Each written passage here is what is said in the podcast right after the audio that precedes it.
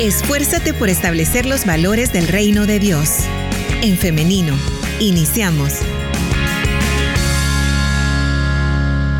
Gracias al Señor bien, ya después de estas vacaciones, ya recargado, listo para, para continuar las faenas de cada día. Así que bendecido realmente en el Señor.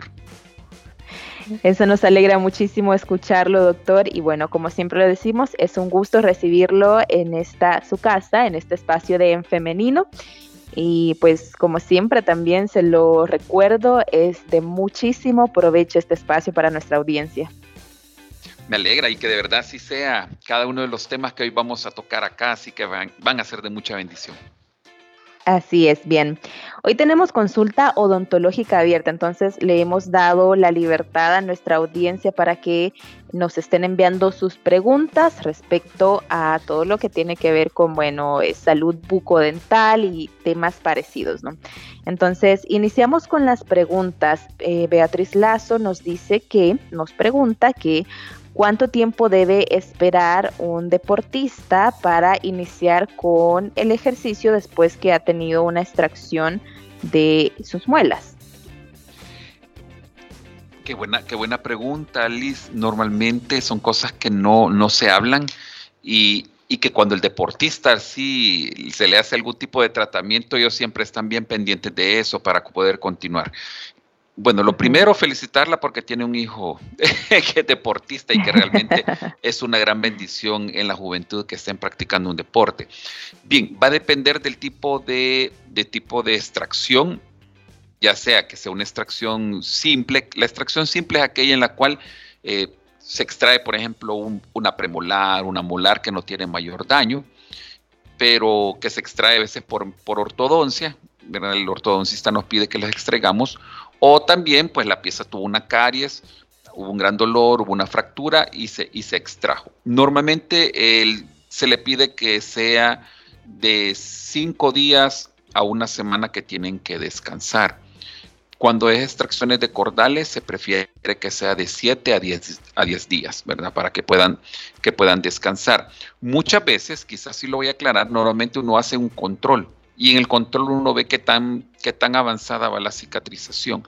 Si la cicatrización ha avanzado muy bien, pues puede realizarlo antes, pero no antes, por lo menos, no antes de cinco días el volver a, sus actividades, porque si no puede sufrir hemorragia o un sangramiento y eso es bien delicado. Ok. Nos comenta, doctor, que le sacaron las cuatro cordales.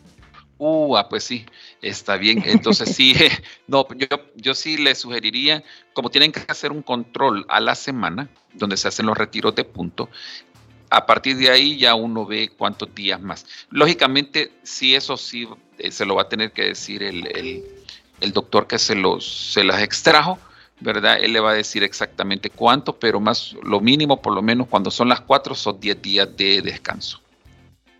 Muy bien.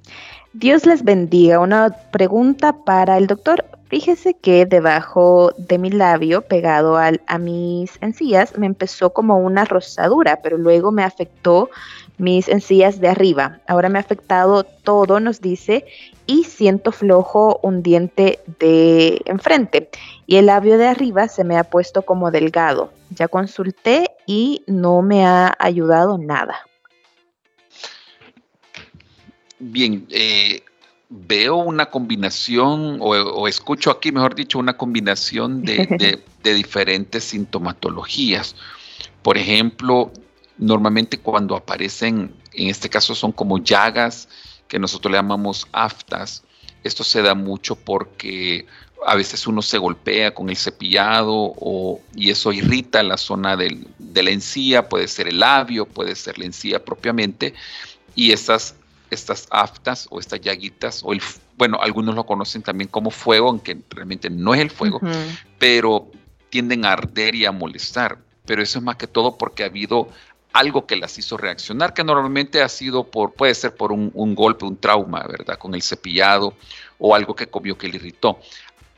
Ahora, la, la movilidad de la pieza sí yo no la, no la asocio a lo que ha estado sintiendo, pero habría que ver, realmente sí se tendría que ver el caso. Muchas veces cuando hay movilidad dental, puede ser que haya una infección. Y si hay una infección, la infección sí tiende a irritar esa zona debido a que el, ambiente donde se mueven todas las bacterias es un ambiente ácido. Entonces, pudiera, pudiera ser eso lo que está causando. Pero sí habría que eh, revisarla y tomar una decisión en el tratamiento a seguir para ver qué es lo que puede estar sucediendo. Muy bien, vamos con otra pregunta. Nos dicen, tengo 52 años, siento que he perdido calcio porque tengo mi dentadura muy variada, nos dice, y siento que no, que lo helado no lo tolero. ¿Esto tiene solución? ¿O definitivamente tengo que sacarme muelas y dientes? He sido muy disciplinada en mi cepillado diario. También nos dice, sería desgaste en el cuello de toda la dentadura, más que todo es molar. Por eso hace cuatro años no voy a limpieza por el dolor. Ok. Eh, sí, no, definitivamente cuando hay un desgaste general en toda, en todo toda la dentadura, toda la dentición. Quería hacer una pregunta al doctor. Fíjese, doctor, que yo tengo una. una Se nos ha metido por acá un audio. Muy bien. sí, doctor. Está bien, perfecto. Eh, normalmente cuando hay un desgaste en toda la zona de los cuellos, eh, si hay solución, quizás sí, sí, lo primero sí decirle, hay solución, hay solución, ¿verdad? En este caso. Eh, lo que normalmente sucede es cuando hay un desgaste generalizado es debido a que hay mucha acidez, puede ser un reflujo, puede ser que la paciente sufra de gastritis. Eso, eso, hay, eso se historia, hay que hacer el historial del, paciente para, para, ver qué es lo que está sucediendo. Eso es lo que sucede, normalmente sucede cuando hay mucho desgaste o general, ¿verdad? También cuando el paciente le gusta mucho lo ácido, que en este caso le gustan los eh, chupar naranja, limones, etcétera, cítricos, eso también puede afectar. Y lo otro que puede afectar es el cepillado enérgico, aunque cuando es cepillado enérgico se localiza solo en ciertas zonas, no en general. Entonces, eh, lo primero quizás que pudiera recomendarle es visitar al, odontólogo para que le pueda hacer una, una revisión. Lo que normalmente se hace en estas zonas de desgaste Primero es, ah, y eso quizás sí lo puede hacer, es primero lo primero que le, sugeriría es comprar una pasta contra la sensibilidad. En el súper hay diferentes marcas que puede utilizar, pero que diga que es sensitive, que es, o sea, contra la sensibilidad, para que le pueda ayudar a disminuir esa molestia. De ahí el segundo paso, visitar al odontólogo para que le pueda tanto dar las técnicas de cepillado, el tipo de cepillo a utilizar, que en este caso normalmente uno deja suave o extra suave, y se pueden ir sellando estas lesiones, se van haciendo, eh, son unos sellados, son como reconstrucciones de los cuellos, son, son rellenos, los pudiéramos llamar, y uno los va sellando eh, con, con ciertos materiales especiales para que pueda disminuirse esa sensibilidad, pero sí tiene solución. Muy bien.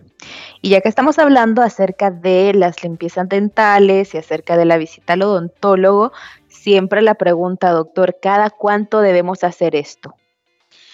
La limpieza dental profesional, yo sí la sugiero cada cuatro meses. Como, como, como clínica, nosotros así la sugerimos a nuestros pacientes cada cuatro meses. Normalmente se escucha que cada seis meses pero eso fue un eslogan que sacó una, marca de pasta dental.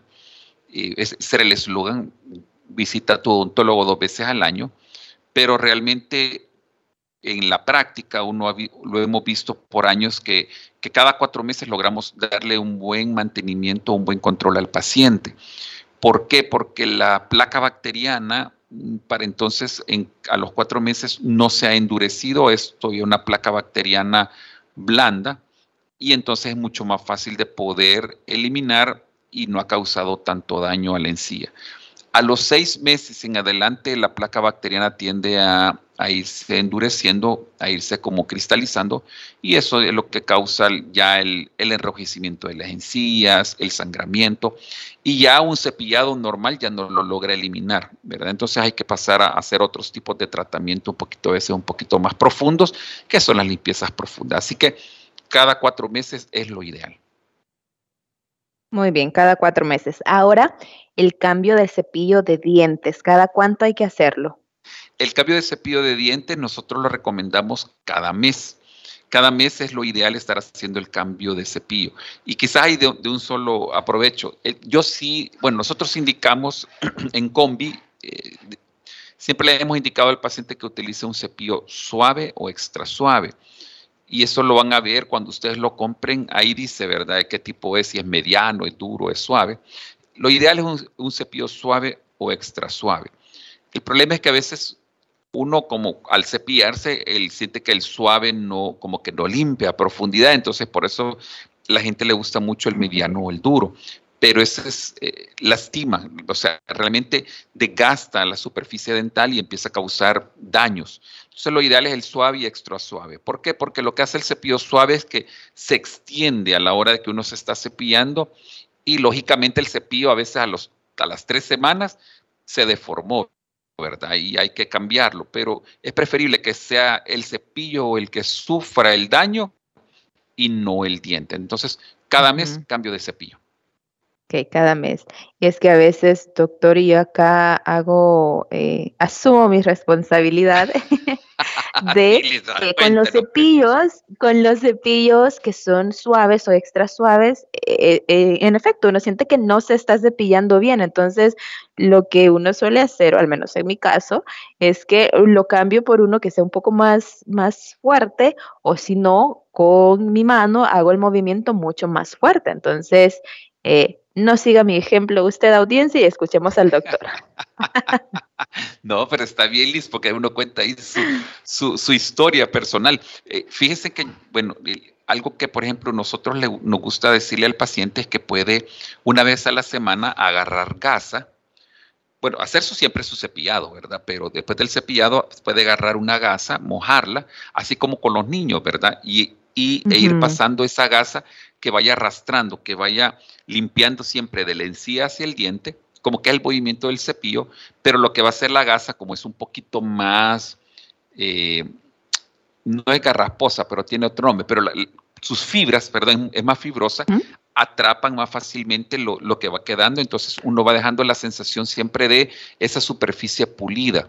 Igual o pueden agarrar de esas toallitas que utilizan para los bebés que son bien suavecitas, se moja, se puede colocar eh, aún en, en bucal y se lo pueden pasar para dejar las superficies lisas. Eso es con, el fin de que puedan eh, eliminarse. Hay muchos restos que el cepillo no lo logra eliminar y con eso se logra. Eso lo pueden hacer una vez por semana. Muy bien. Bien, vamos con otra pregunta. Nos dicen, mi bebé tiene un año y nueve meses, tiene una mancha blanca en sus dientes de adelante. No sé cómo hacer para quitársela, ya que es muy inquieta, no se deja cepillar bien. Me preocupa que se le piquen esos dientes. Sí, normalmente la caries empieza como mancha blanca. Eh, lo que puede intentar es con la, lo mismo con la gasita, eh, lo que pasa es que ellos son muy juguetones, entonces, pero con una gasita puede intentar jugar con ella para ver si esa mancha es alguna, a veces quedan como restos de, no es sarro, tiene otro nombre ahorita, eh, siempre es como placa bacteriana, que es de la leche, y, y, eso a veces queda como pegado, entonces es mucho más fácil de poder eliminar. Si, si es mancha propiamente ya en el diente, sí le sugeriría que lo pudiera ver el pediatra o el odontopediatra y lo que va a hacer él es dejarle flúor en su, en su ingesta, en su dieta, que normalmente es por gotitas y se deja pues cada cierto tiempo, que eso sí, no daría la receta quizás aquí porque sí me gustaría que lo viera propiamente ya el pediatra o el odontopediatra. Bien, muy buenos días, Dios les bendiga. Mi pregunta es, mi hijo tiene 16 años, pero tiene un problema de manchas negras en los dientes. Le han hecho su limpieza dental, pero siempre le sale. ¿Qué puedo hacer?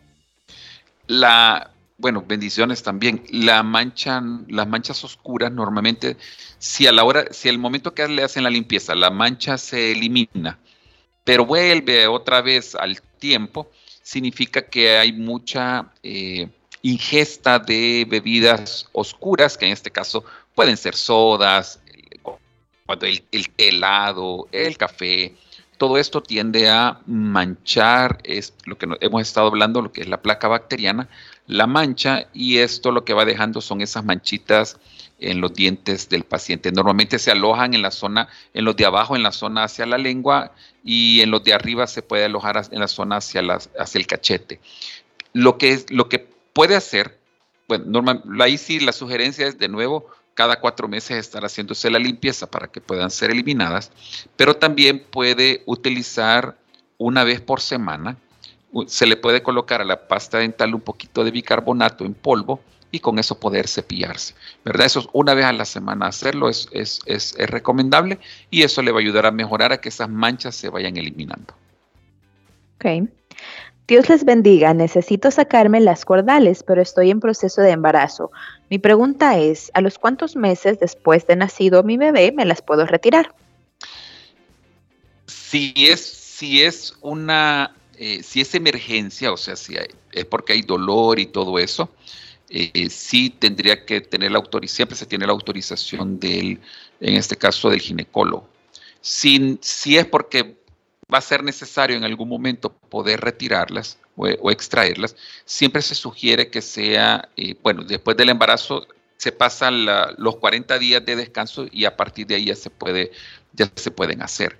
Los cuidados que sí se tienen es eh, como se, se, coloca anestesia y en esos momentos también la mamá está dando eh, de mamar al bebé, la, se, le pide que se saque la primera leche, después de las, de las extracciones, que se saque la primera leche, para que pueda, en este caso, eliminar los excesos de anestésico, que son los que van a quedar eh, rodeando en sangre en, el paciente. Ahora, eso sí, si hay una necesidad de emergencia, y si no, yo le sugeriría que se pueda esperar y que se pueda, puede ser a los seis meses o después de que deje de mamar el bebé, se puede hacer sin ningún problema.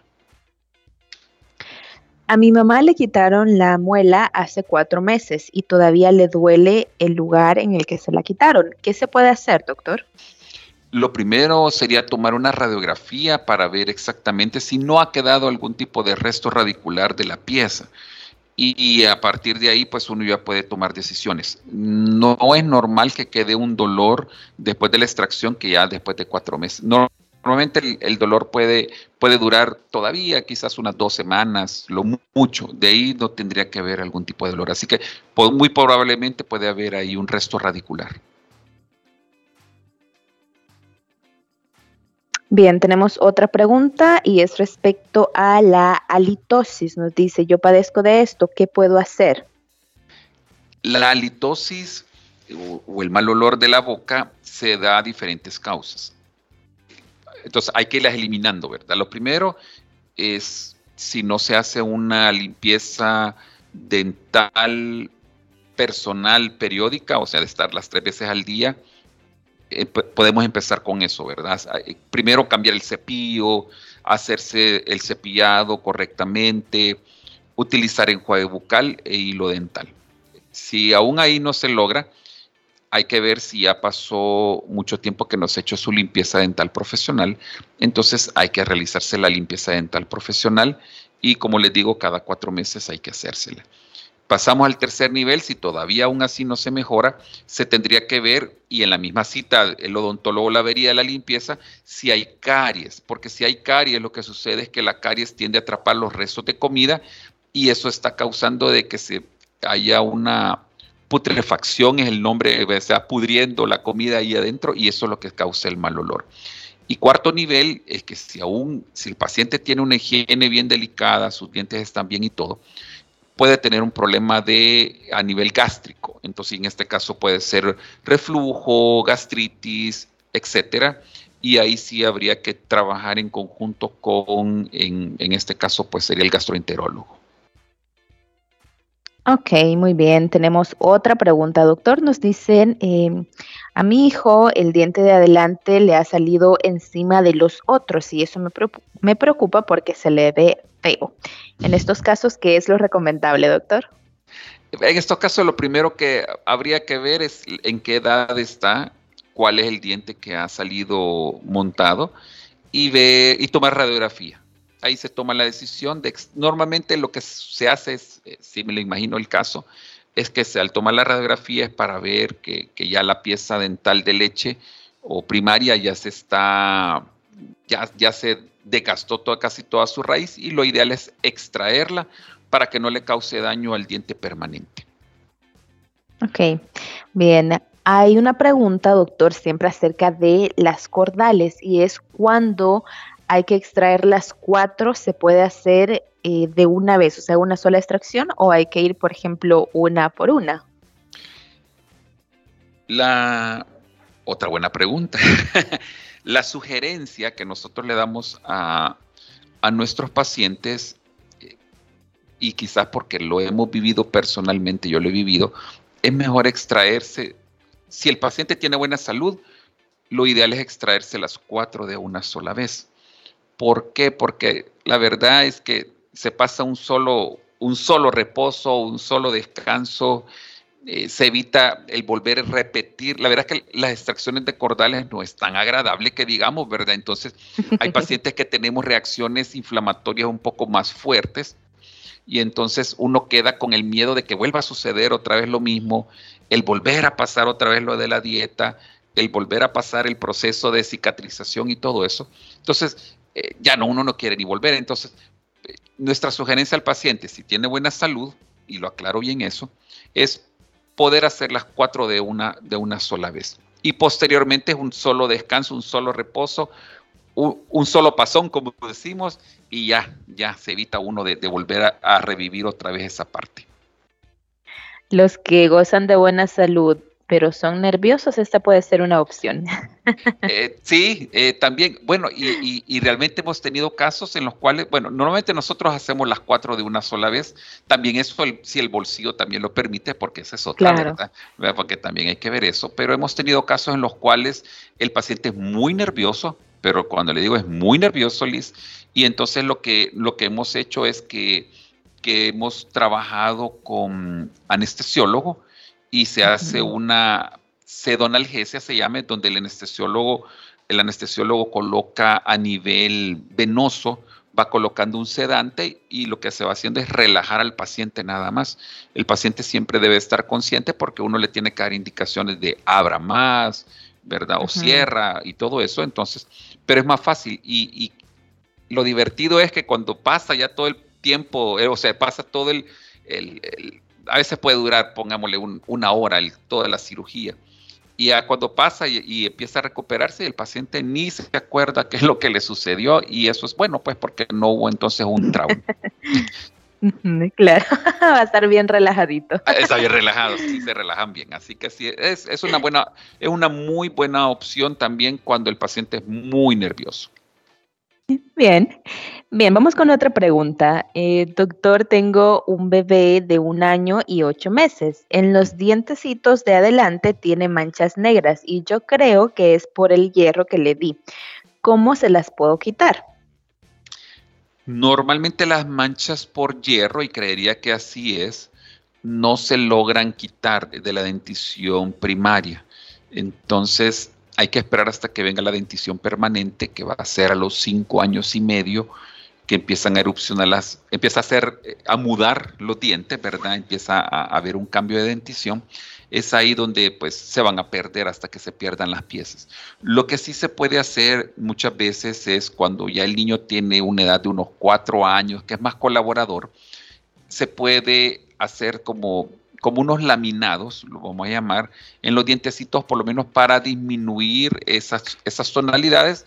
Si en el caso, pues el, el niño lo molestan en el kinder o algo, ¿verdad? Pero si no, pues solo se va dejando que el proceso vaya hasta que pueda exfoliarse las piezas o, o sea, puedan caerse las, las piezas. Y quizás aquí aprovecho, Liz, en decirles que, que a los niños eh, no es bueno eh, bueno, quizá me voy así. Muchas veces uno piensa como papá que, el niño lo pueden llevar a, donde el odontólogo o hasta que le duele algo o hasta que ya tiene una edad en la cual el niño permita que se le trabaje. Pero lo ideal es mejor tener ese control desde bebé para evitar estas complicaciones. Ahora, cuando se deja hierro, sí, sí siempre, da ese daño de manchas, ¿verdad? Y, como les digo, se van a, se van a, a eliminar hasta que se exfolie el diente, hasta que se caiga el diente. Ok, muy bien. Doctor, yo padezco de migrañas muy frecuentes, pero a veces cuando el dolor es muy fuerte me duelen los dientes, más que todo las muelas, y no tengo mis dientes picados ni nada. ¿Es normal que me duelan? Normalmente cuando sucede esto, que el paciente sufre de migraña y hay esa conexión dental, que normalmente así es, habría que estudiar, historiar, en este caso, al paciente para ver si no rechina sus dientes, si no tiene el bruxismo, que ya lo hemos hablado acá, si no está rechinando o apretando sus piezas dentales, porque normalmente estos son gatillos para que se dispare la, la migraña.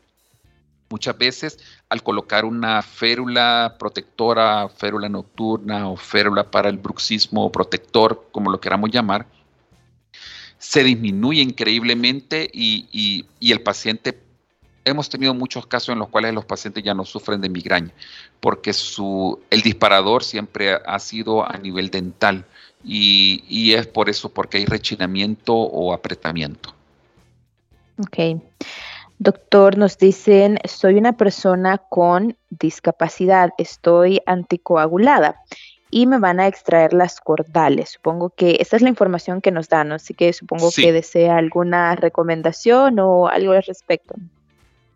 Bueno, normalmente si hay, si hay anticoagulantes, el, odontólogo se los, se bueno, aquí de nuevo viene, eh, es un tratamiento multidisciplinario, se tiene que trabajar con el médico y el médico indica cómo se debe ir disminuyendo el anticoagulante.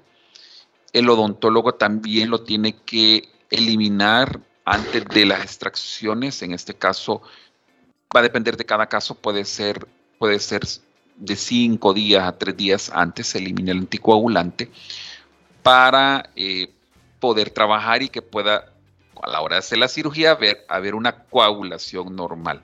Posterior a eso, se esperan unos 3, 4 días y se vuelve otra vez a, otra vez a tomar los, los anticoagulantes. Ahora, sí, esto siempre debe de ser respaldado por el médico. Eso sí le digo, siempre debe ser respaldado por el médico porque uno como odontólogo siempre se apega a lo que el médico le va dan, indicando y eso es bien importante. Entonces, quizás esas serían las recomendaciones que yo le daría. Bien. Doctor, ¿el dolor de muelas tiene algo que ver con el corazón? Bueno, cuando uno está enamorado, Liz, puede ser, ¿verdad? No, normalmente no, no tendría nada que ver. No, no, no, él no tendría nada que ver. Eh, no hay, por lo menos a nivel de dolor dental, no hay una relación con a nivel de corazón. Por ejemplo, si dijéramos que el paciente es hipertenso o algo. No, no hay nada de eso. Lo que sí puede, puede haber es que si el paciente sufre de problemas de encías, eh, inflamaciones y es algo que se mantiene mucho, sangramiento y todo eso, hay bacterias que sí pueden afectar con el tiempo el corazón. Entonces, pero eso es, eso es muy aparte a un dolor dental. Muy bien. Doctor, nos dicen, ¿por qué cuando me levanto, eh, me levanto con la boca muy amarga? Yo uso enjuagues bucales y también el hilo dental. Me cepillo los tres tiempos, pero ¿por qué pasa esto, doctor? Sucede porque en la se duerme, cuando uno se acuesta, las funciones de nuestro cuerpo bajan a un nivel casi cero, ¿verdad? Realmente todas las funciones bajan, disminuyen y eso incluye también las glándulas salivales. Como no hay una actividad, las glándulas salivales dejan de estar secretando de manera eh, continua y eso hace que haya una resequedad de la boca y al haber una resequedad, lógicamente, pues la lengua es una de las que percibe todo eso y es por eso que una de las mañanas que se levanta amanece con su, con su boca seca, ¿verdad? Eso puede causar también un ardor. le recomendaría, bueno, normalmente lo que se hace en este caso es en la mañana que uno se levanta, enjuagarse, ¿verdad? Si quiere cepillarse, hay mucha gente que le gusta cepillarse a la hora de levantarse para volver a activar otra vez sus glándulas y se elimine esta, este problema. Pero es algo que normalmente se vive. Este, bueno, es, lo primero. Lo segundo, habría que ver si el paciente ronca. si el paciente ronca, como es un, como pasa con, con boca abierta, se vuelve casi un respirador oral, eso también eh, deseca o reseca, si quisiéramos llamarlo así, la lengua o todas las, todos los tejidos bucales y eso también puede causar irritación. Entonces habría que historiar para ver también si el paciente ronca. Bien. Muy bonito programa, muchas gracias por el aporte, nos dicen en WhatsApp. Y tengo una consulta. Llevé a mi hijo a, a que le sacaran una cordal. Todo bien, pero saliendo de la clínica, más o menos unos 15 minutos pasados de la extracción, se desmayó y quedó pálido por una media hora. Por suerte estábamos cerca de la clínica y ahí le dieron eh, azucarada, dulce y comenzó a mejorar. Ahora ya no quiere extraerse las demás. ¿Por qué razón habrá pasado esto? Eh, es, lo que, lo que le comentaba Liz. Eh, normalmente ya después uno no quiere vivir esto. Pero que bueno, qué bueno que sucedió y que lo pudieron, que estaban cerca. Muchas veces el se, pueden sumar varias cosas. Una, que el paciente no, no comió antes de ir a, hacerse la, cirugía. Otra, eh, otra puede ser que el paciente es muy nervioso y pudo haber una reacción eh, debido a que hay, hay un anestésico y cuando ya pasa la reacción del anestésico empiezan a, bajarse de nuevo todos los sistemas. Eh, pueden ser variaciones. Habría que ver si el paciente también es anémico, habría que estudiar el caso y saber qué es lo que sucedió. Sí, ahorita creería que no va a querer hacerse las extracciones de las otras, hay que esperar un, par de meses por lo menos ahí, pero sí, eh, siempre es bonito que el paciente, y ahí sí se los recomiendo, tengan esa comunicación bien, bien franca con el odontólogo en comentarle, Soy, yo soy nervioso, yo sufro de esto, esto y esto antes de que le dan cualquier tratamiento, porque también así uno toma las precauciones para evitar estas situaciones. No significa que no se den, ¿verdad? Eh, tampoco es algo común, pero habría que ver o historiar al paciente para ver exactamente por qué reaccionó de esta manera. Bien, doctor y audiencia, vamos llegando al final de este programa, de este espacio de entrevista. Yo sé, yo sé, el tiempo se nos ha ido muy rápido. Se fue rápido. Nos han quedado por ahí un par de preguntas, sin embargo, eh, bueno, es respecto a precios, a ciertos procedimientos que yo creo que requieren de una atención especializada. Por eso, antes de despedirnos, quisiéramos que nos compartiera los números de contacto, doctor. Ok, perfecto. Bueno, eh, nosotros somos Centro Odontológico Molina Vizcarra, nos van a encontrar en redes sociales como Combi, se escribe C-O-M V y latina, combi. Y nosotros estamos ubicados, tenemos dos clínicas, tenemos una clínica en el Boulevard de los Héroes, o enfrente del hospital de la Fundación Ayúdame a Vivir, y también tenemos una clínica en el salón cerca del Redondelma Ferrer. En cualquiera de ellas nos pueden contactar por medio del teléfono, bueno, WhatsApp 7053 9202, se los repito, 7053 9202 por medio de él pueden hacer ustedes pues las citas con nosotros. Para nosotros va a ser un placer el poder apoyarle. Yo sé, hay muchos pacientes o hay no, hay muchos oyentes que me escriben también a veces para preguntarme algo y, si en mi caso yo les puedo pues responder en ese o darles alguna sugerencia, también con gusto lo pueden hacer sin ningún problema. Y en otros casos siempre les escribo y les digo que es necesario ver al paciente para poder tener el cuadro completo y poder dar una recomendación o un diagnóstico. Muy bien, pero si usted, audiencia, quiere pues escribirle al doctor, quiere tener una atención especializada y no alcanzó a anotar eh, los contactos, puede escribirme, yo con gusto voy a estárselos compartiendo, pero igual, eh, repito, el número de teléfono, esto es solamente WhatsApp, ¿verdad, doctor? Sí, WhatsApp ahí, nos pueden ah, escribir o hablar. A veces no les contesto porque estamos con pacientes, pero ya sea pues en algún momento yo les respondo ahí. Bien, Estamos, esto es al 70. Muy bien, al 7053 9202. Combi. Muy ahí bien. nos van a encontrar. Muy bien, perfecto, bien, doctor. Aunque no queremos, pero ya tenemos que despedir el programa. Así es. Sí, Liz, gracias de nuevo por el tiempo que que nos permiten a nosotros como, como clínica el poder apoyarlos también y con estos temas tan interesantes. Tanto para mi esposa como para mí es, es un placer el poder apoyarlos, no solo también en la radio, sino que también para los, los que han llegado, pues esperemos que siempre se sientan bien con nosotros. Así que muchísimas bendiciones y bendiciones en, este, en esta semana. Muchas gracias, doctor, por haber aceptado la invitación y por acompañarnos y también por ese mensaje. Le deseamos también que tenga un feliz día. Bueno, muchas gracias. Muchas bendiciones a todos. Bendiciones.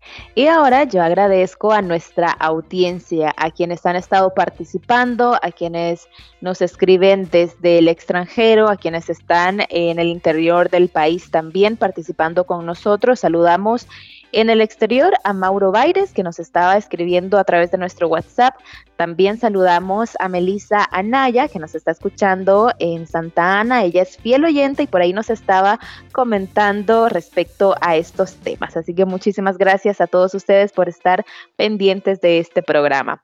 Ahora quiero hacerle la invitación para el día de mañana. Si así Dios lo permite, nos encontramos nuevamente a partir de las 9.30 en punto a través del 100.5 FM, a través de elin.org.sv y también por medio de En Femenino SV, que es nuestra fanpage, donde estamos transmitiendo nuestras entrevistas en vivo. Nos quedamos hasta acá, pero nos vemos y nos escuchamos hasta mañana. Que tengan un feliz día y muchas bendiciones.